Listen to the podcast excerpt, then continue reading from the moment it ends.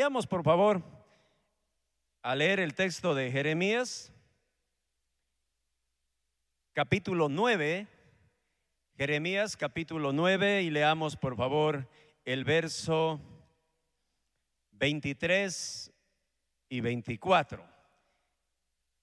Ubique, por favor, ahí Jeremías 9, 23, 24.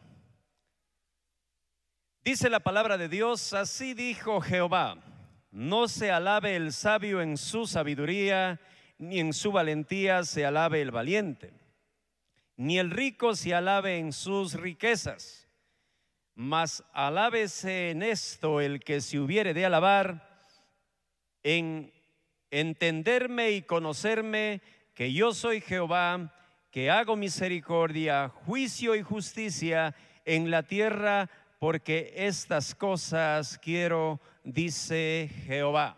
Oremos. Bendito Dios y Padre, gracias por esta mañana, por tu palabra, Señor, que nos eh, exhorta en este tiempo, en este presente histórico que tú nos permites vivir, a cada uno de nosotros, Señor.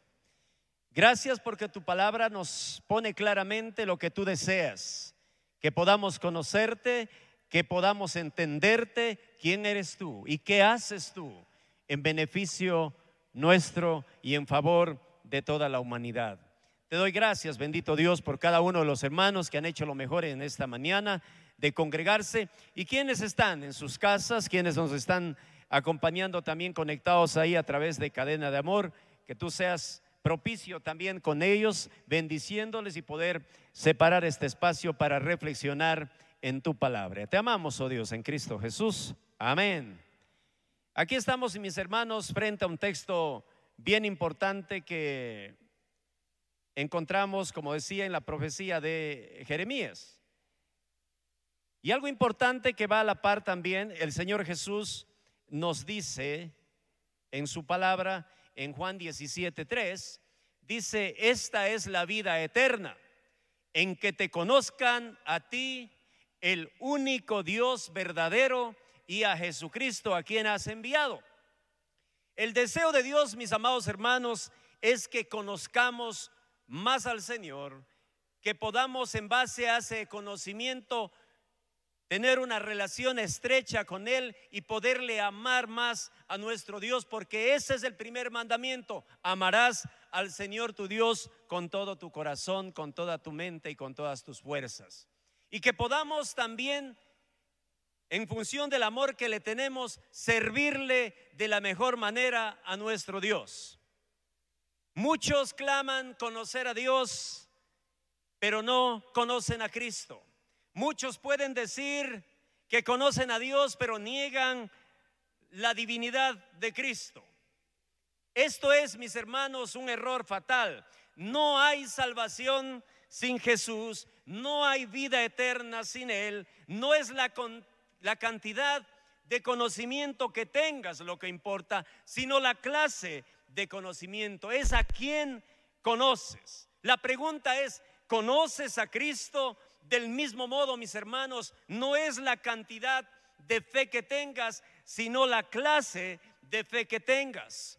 Un escritor decía, no es tu gozo en Cristo lo que salva. Es Cristo quien salva. El Evangelio entonces, mis amados hermanos, es la buena noticia de que Jesús murió por nuestros pecados, fue sepultado, resucitó entre los muertos y viene pronto por su iglesia. Esos son los hechos. Y nuestro conocimiento de los hechos, como respondemos a este conocimiento, es la fe. Entonces fe es confiar en Cristo como nuestro Señor y Salvador. Él es el objeto de nuestra fe y el dador de nuestra salvación.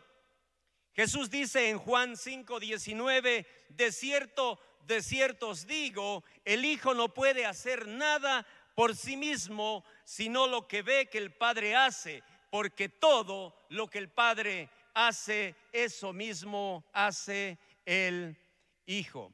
Qué importante entonces, mis amados hermanos, que podamos conocer a nuestro Señor Jesucristo. Y ese conocimiento es llegar a tener una relación muy íntima con Él.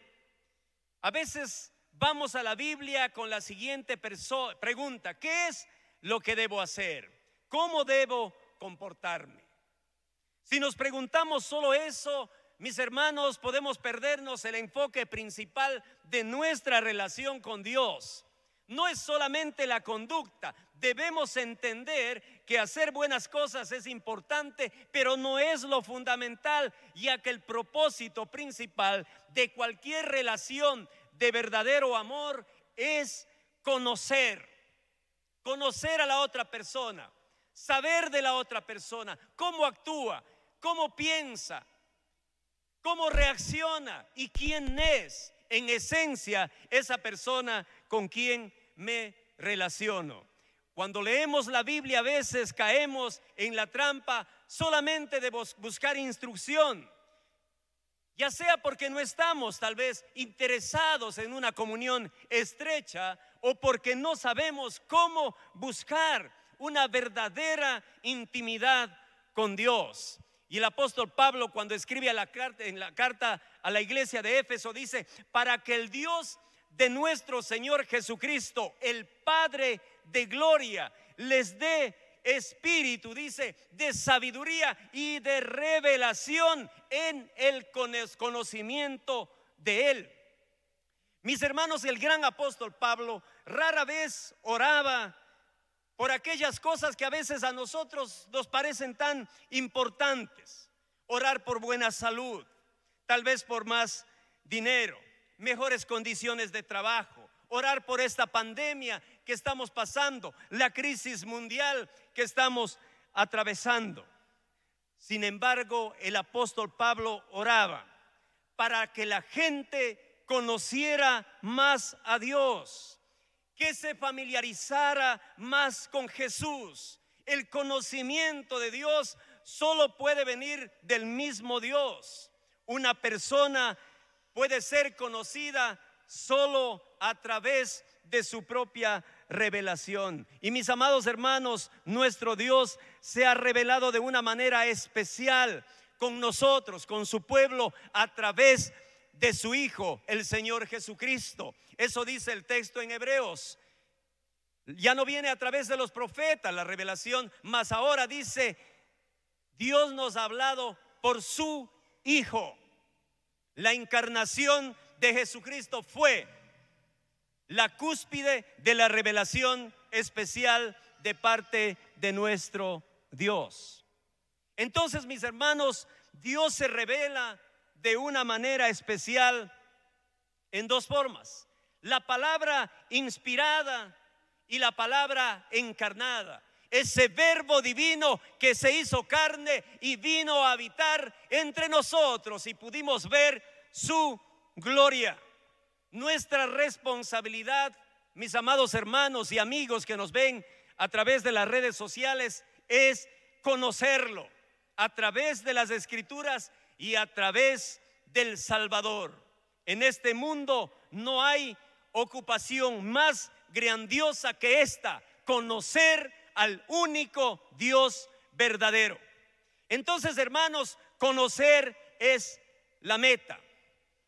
El deseo de Dios es que digamos, Señor, quiero conocerte, quiero amarte, quiero estar contigo, quiero servirte adecuadamente. Si nos perdemos esto en la vida, la iglesia, la familia, o cualquier área de la vida realmente no importa.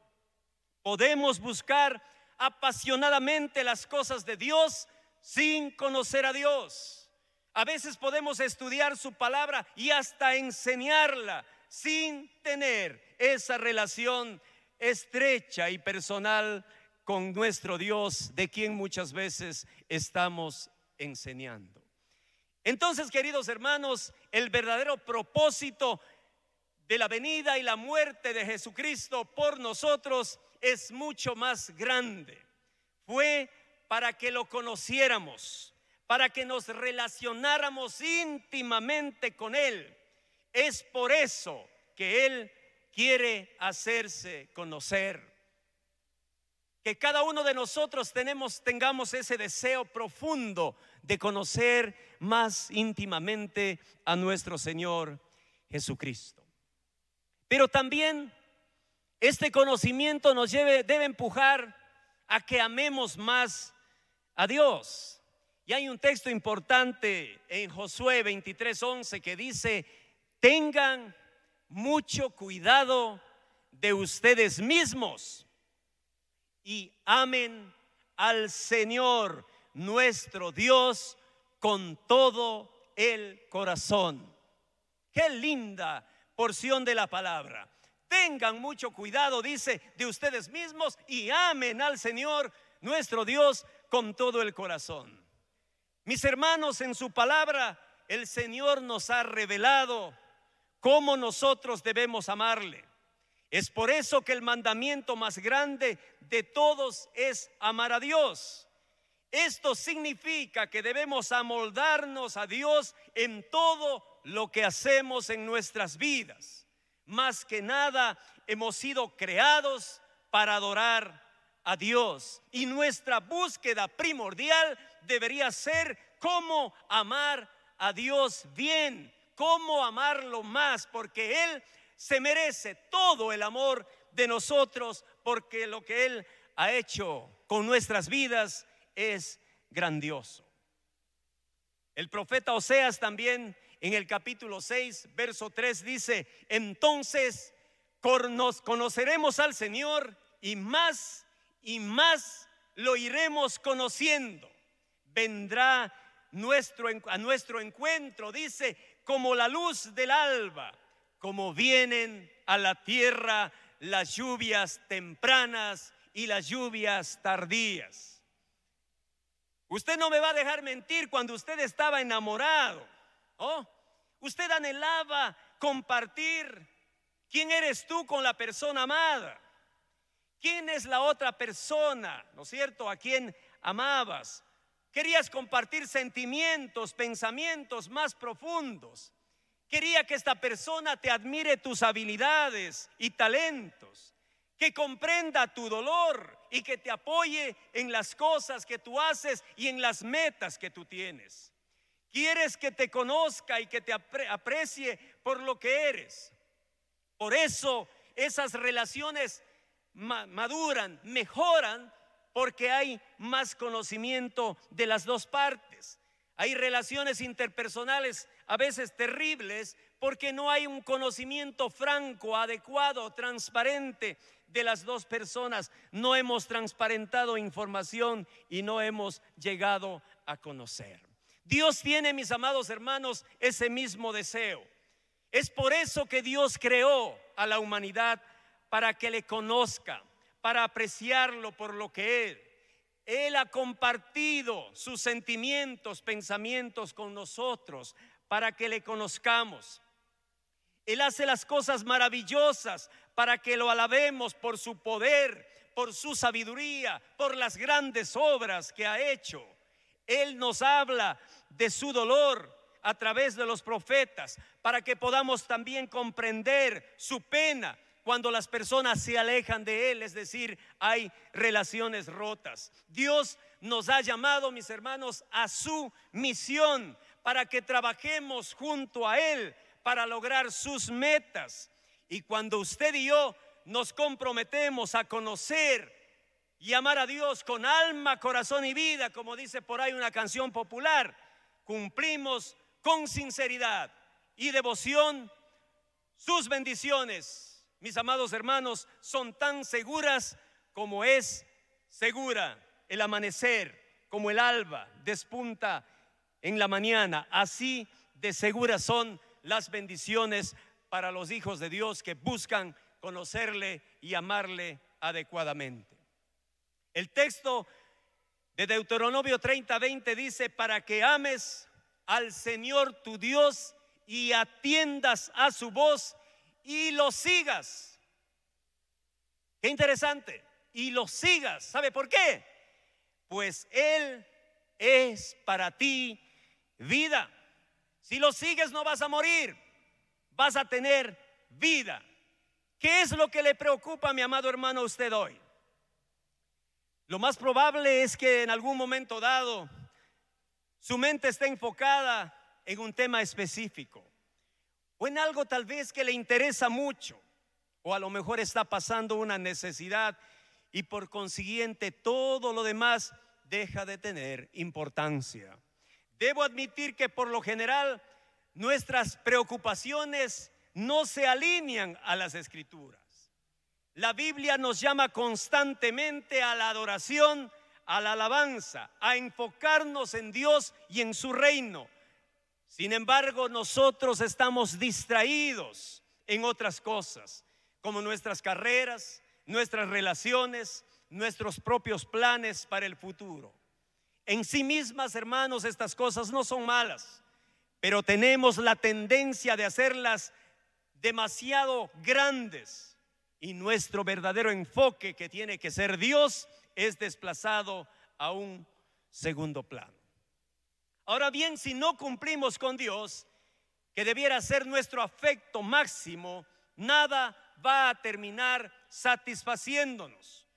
Cuando usted y yo cumplimos con nuestro propósito, cuando escogemos amar a Dios, no solo en teoría, sino en nuestros corazones y mentes, Él se hace cada vez más presente en nosotros y con nosotros.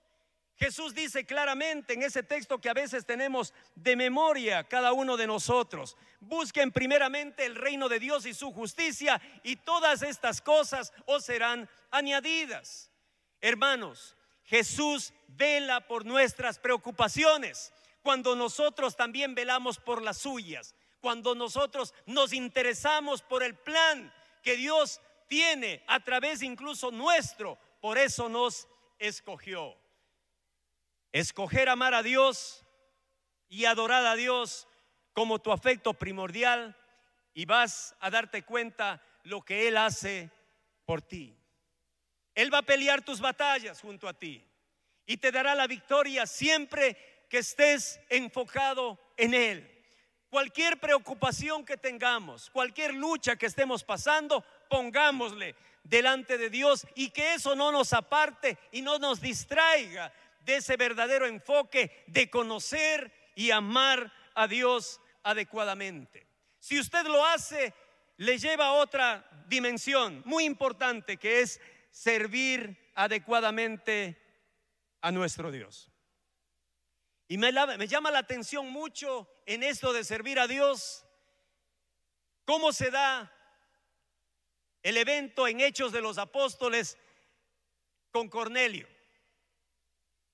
Este centurión era un hombre tenaz, disciplinado como el hierro.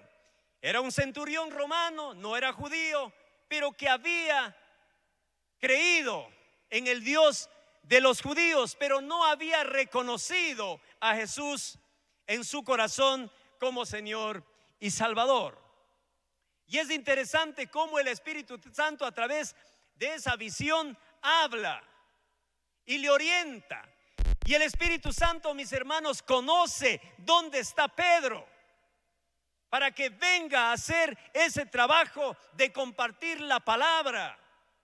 Mis amados hermanos, Dios siempre conoce a las personas que están en necesidad. Esta vez era Cornelio. Usó a Pedro.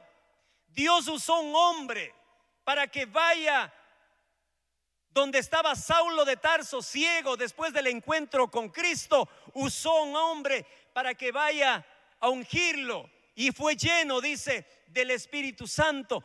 Y este hombre fue. ¿Se imagina cómo Dios controla a las personas? ¿Cómo actúa exactamente? ¿Cómo conoce quién está en necesidad y quién puede ayudarle? Dios levantó donde estaba Felipe para que vaya a compartir a este etíope que venía indagando la profecía y él pudo compartir de Jesucristo.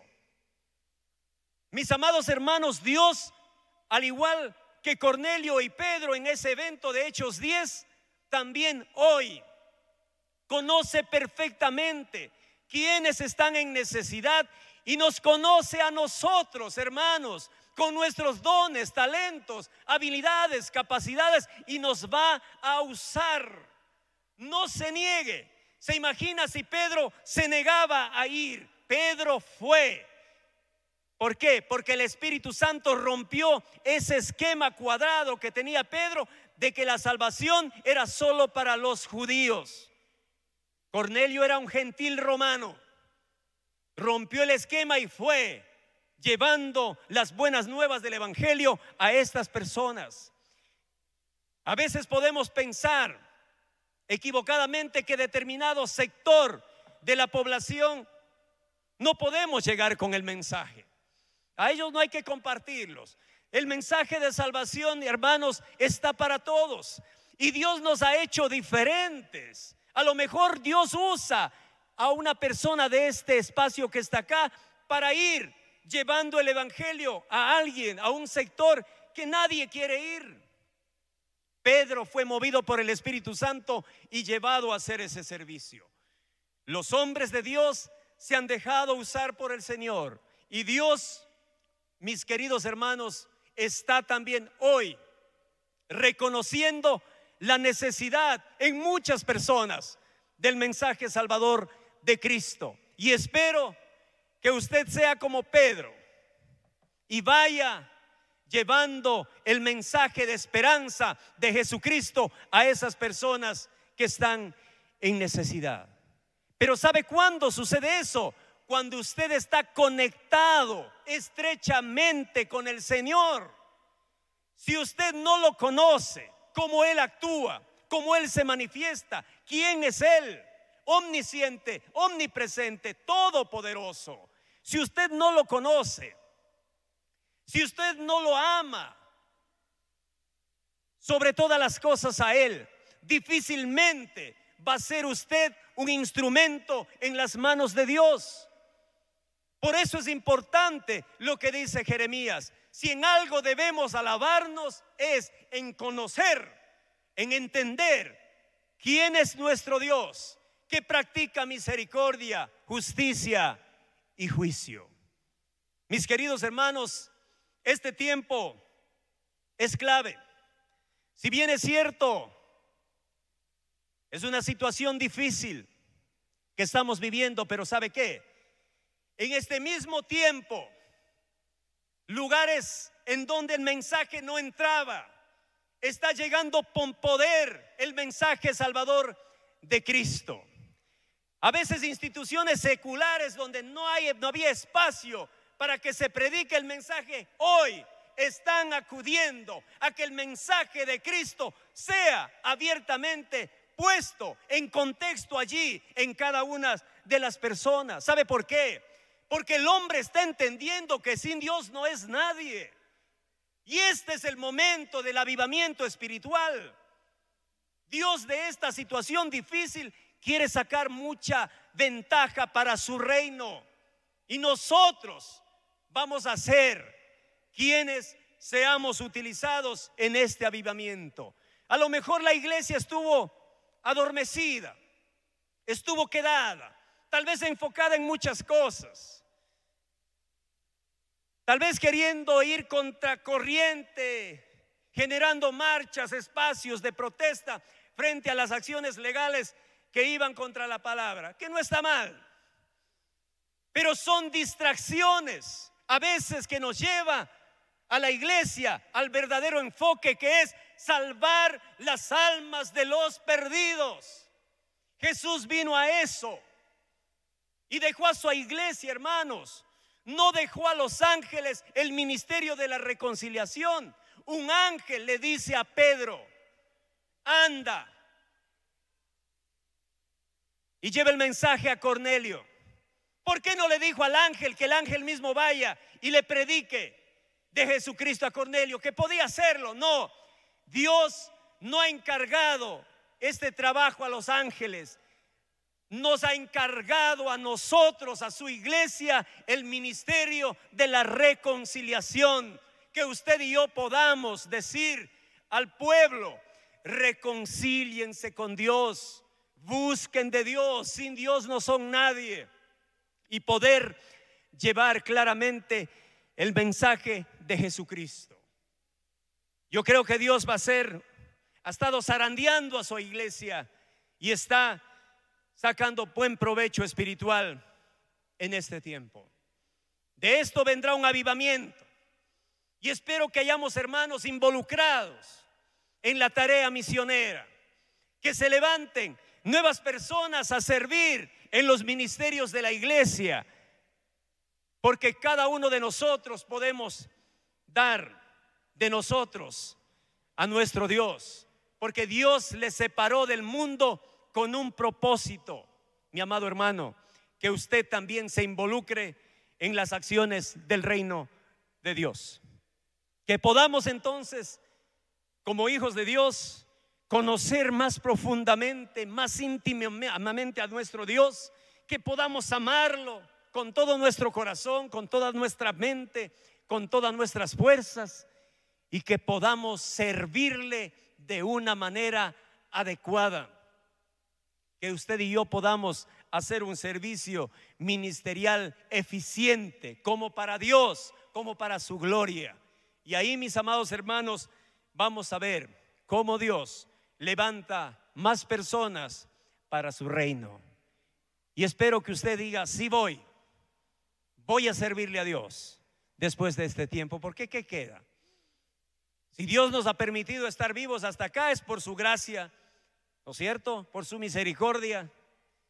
Y no desaprovechemos el tiempo. El tiempo pasa y se nos va la vida. A lo mejor todavía algunos más nos diremos, no sabemos. Pero que podamos al menos el tiempo que resta de nuestra vida estar involucrados en la tarea que Dios nos dejó. De nuevo les digo, Dios podía usar los ángeles, sí, pero no lo hizo. Quiere usar a hombres de carne y hueso como nosotros para que podamos identificarnos con quienes sufren, porque nosotros también hemos sufrido. Para que pueda usted identificarse con quien está alegre, porque usted también ha tenido momentos alegres. Dios usa a los seres humanos que han puesto su confianza en Jesucristo para cumplir la tarea de la reconciliación. Que Dios nos ayude, mis amados hermanos, a decir presente cuando la iglesia requiera de personas que sirvan dentro de su estructura organizativa, cuando la iglesia requiera de personas que sirvan dentro de cada uno de sus ministerios, cuando la iglesia necesite personas que se levanten para la obra del ministerio. Y hay que reconocer que Dios está trabajando ya en este tiempo. Mis hermanos, y les animo a orar por los chicos, por los jóvenes. Que Dios permita, porque de aquí a un poco tiempo ya habrá que hacer una transición en el liderazgo. Y que Dios levante a estos hombres, a estos jóvenes, el deseo de prepararse teológicamente y nosotros como iglesia estemos dispuestos a apoyarlos para que ellos se preparen y seas quienes después tomen la batuta también en el servicio a Dios. Es saludable que hoy usted ponga también delante de Dios esta petición. Orar porque Dios empiece ya a trabajar en personas, en jóvenes que tengan la visión de servir a Dios, se empiecen a preparar para que sean quienes lleven las riendas de la congregación y también nuestros hijos o vuestros nietos sean liderados por personas que aman a Dios y aman también la causa de esta iglesia. Mis amados hermanos, que Dios bendiga nuestras vidas. Vamos a ponernos de pie y vamos a pedirle al Señor que nos ayude a poder tener esas ganas de conocerlo más, de amarlo más y poderlo servir más de lo que hemos estado sirviendo tal vez. Bendito Dios, buen Padre Celestial. Quiero darte gracias esta mañana por tu exhortación a cada uno de nosotros, Señor.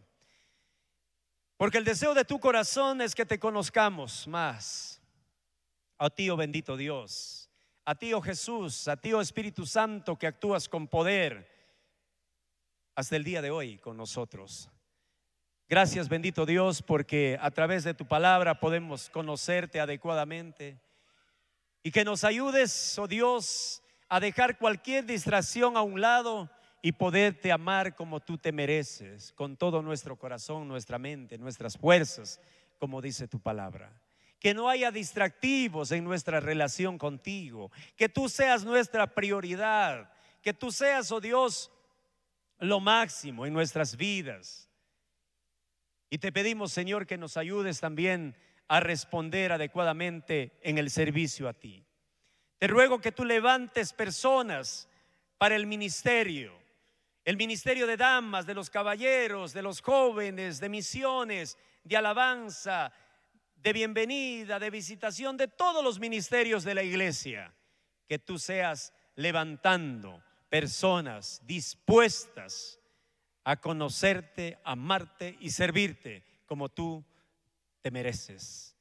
Permite, bendito Dios, que surja también el deseo en el corazón de jóvenes de prepararse, Señor bendito, en tu palabra, para que un día suman un liderazgo eclesial. Tú, bendito Dios, conoces nuestra necesidad como iglesia y te pedimos que seas propicio con esas necesidades. Ayúdanos, bendito Dios, en medio de esta crisis, de esta situación que estamos pasando, a llevar esa luz. Nosotros somos los reflectores de tu gloria aquí en la tierra y ayúdanos a ser, como dice Pablo, luminares en medio de este mundo que se pierde. Gracias por cada corazón dispuesto en esta mañana que está haciendo cuentas contigo, está poniéndose a cuentas contigo y a lo mejor en su corazón está disponiendo el deseo de servirte.